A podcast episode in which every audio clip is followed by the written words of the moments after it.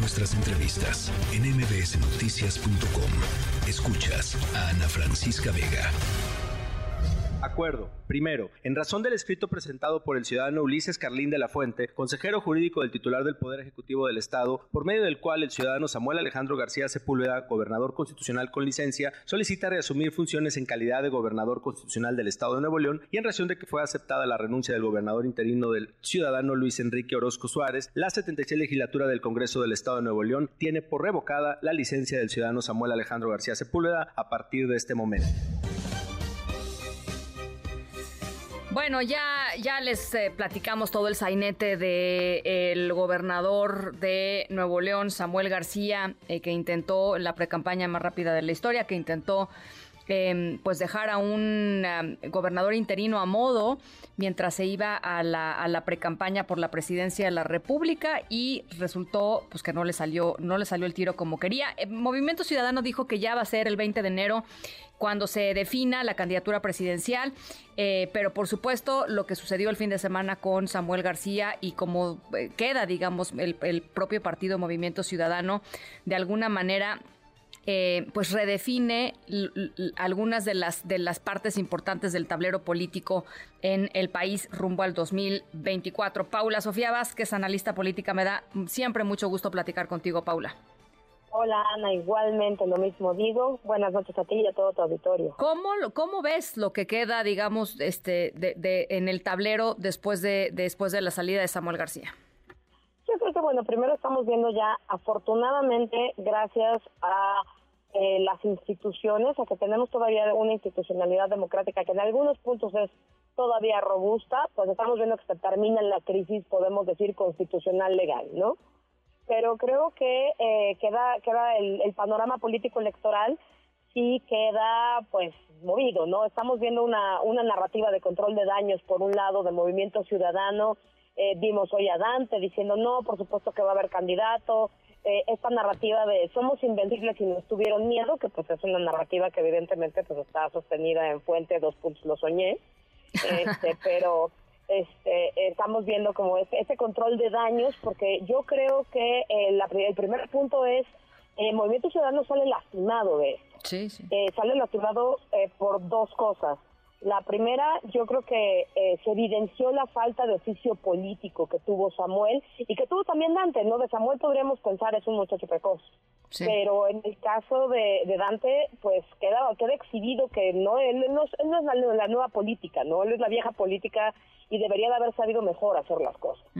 ¿No? Y la segunda yo creo que también queda muy lastimado en términos reputacionales, después de haber sido el partido que se vendió con que ellos iban respetos de la ley, que ellos sí, ellos sí cumplían, que ellos eran la tercera opción, que no eran ni los de antes ni los de ahora, etcétera, y pues terminaron evidenciados un poco en, en muy dispuestos a hacer exactamente las mismas trampas que estamos viendo en todos los demás partidos.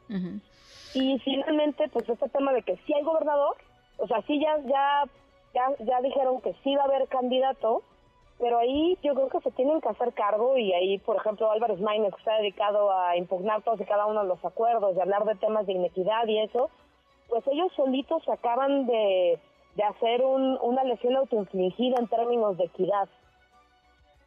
Ahora, em, el, tema de el, tema de, Samuel García era el era el segundo candidato del presidente López Obrador. ¿La, compras o no la compras? Eh, yo sé que, había ahí una especie, por lo menos hay una, especie de amistad y cercanía entre ambos, ¿no? Eh, que yo creo que sí, evidentemente, yo no sé si era un acuerdo o no un acuerdo, pero sí eh, no se puede negar, no lo puede negar ni siquiera el propio presidente, en que había complacencia y felicidad en que hubiera otro candidato que le pudiera disputar el electorado a Xochitl.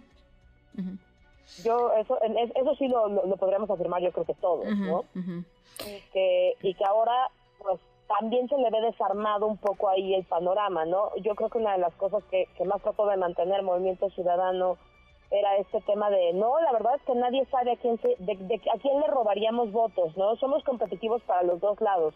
Y yo creo que los dichos del presidente, los dichos de la propia coordinadora del movimiento, de la cuarta transformación, etcétera, etcétera, pues van en el sentido de que ellos querían a Samuel compitiendo no porque les importara mucho la democracia, sino porque les importaba el efecto que iba a tener.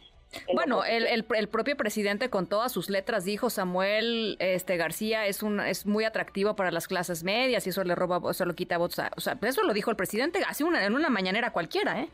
Exacto. no, no, no era, no era que, que uno tratara de, de, ver cuál era su, su interpretación. Lo dijo, lo dijo textualmente. Ahora me gustaría eh, conversar contigo sobre lo que vimos ayer, la presentación que hizo ayer eh, Claudia Sheinbaum de este equipo de, me parece, 15, 17 personas eh, que la estará ayudando, así lo dijo ella, a, hacer el, pues el proyecto de gobierno que en la esperanza de ganar el 24 la estaría acompañando. un perfil, y tú lo decías en redes sociales y me llamó mucho la atención porque es muy cierto, eh, un perfil en general de, de, muchos moderados que como en el 2018, así pasó también con el presidente López Obrador, presentó perfiles muy moderados, moderados y a la hora de la hora, a la hora de, digamos, la, la operación política y el trabajo de gobierno, pues quedaron relegados, ¿no? Sí, eh, yo creo que vemos, a ver, hablando un poco incluso desde la experiencia, ¿no? Yo creo que vemos que se repite la misma fórmula de 2018, que es en la campaña mostrarte moderado, abierto, tolerante, etcétera, eh, que, eh, juntar a estos perfiles, acercar a estos perfiles que sean muy visibles en la campaña y que sean los que llenen de contenido tu campaña, de sustancia, y luego pues ya, eh, pues en el gobierno no sabemos si eso será otra cosa. Lo único que podemos decir es, la experiencia anterior nos demuestra que no fue así, que esos perfiles moderados quedaron relegados o salieron rapidísimo o terminaron en cargos muy menores. Y eh, bueno, que puede ser otra cosa, evidentemente, pero pues vamos, nos queda, tenemos tenemos esta, esta historia, esta cautionary tale atrás, ¿no? Esto ya pasó, esto ya lo vimos, de hecho hay perfiles que están repitiendo y que pues ahí uno les puede decir, este, me encantaría conocer las razones de por qué están repitiendo después de lo mal que los trataron este sexenio, pero bueno, este, eso, eso habría que verlo.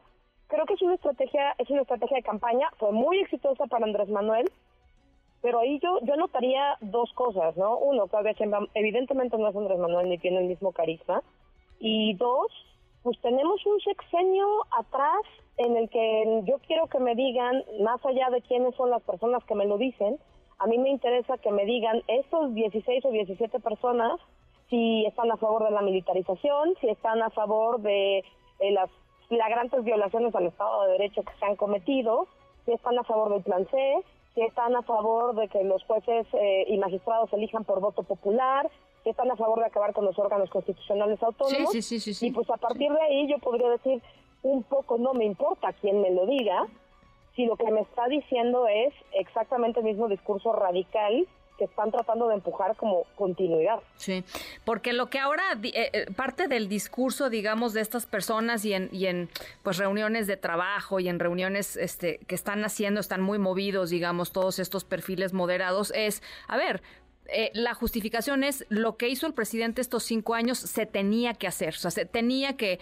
sacudir, ¿no? Este, el, el eh, la opinión pública y, los temas y la arena pública y poner las nuevas prioridades sobre la mesa y, lo que pasó, pasó, pero ahora es momento de reconstruir y es momento de diálogo pues así en el, en el vacío está medio difícil, ¿no? O sea, no, mientras no haya cosas más concretas está complicado. No, y, si las cosas concretas son, va, perfecto, están dispuestos a discutir que la política energética, te estoy poniendo ejemplo rapidísimo, ¿no? Que la política energética fue un fracaso, que están dispuestos a discutir desde ahí y con datos duros y no con sus otros datos, con los datos que trae la sociedad civil, etcétera, vale, podemos ver. Pero si vamos a discutir desde la narrativa de la victoria indiscutible y de la popularidad del presidente y eso, pues yo creo que hay pocas cosas que discutir, ¿no? O sea, el diálogo, eh, la otra es diálogo de quién, ¿no? O sea, ¿se van a acercar a nosotros para contarnos este tipo de cosas y tratarnos de convencer? porque creo que eso es poco, es poco dialogante, vamos. Sí, bueno, pues ahí están, ahí están los perfiles, ahí está el, el, nuevo tablero político y ya, ya lo estaremos pues eh, observando en acción en, en las próximas eh, semanas. Paula, por lo pronto, muchas gracias por conversar esta tarde con nosotros. No, como siempre a la orden, Ana. Un abrazo. Paula Sofía Vázquez, analista político. Noticias.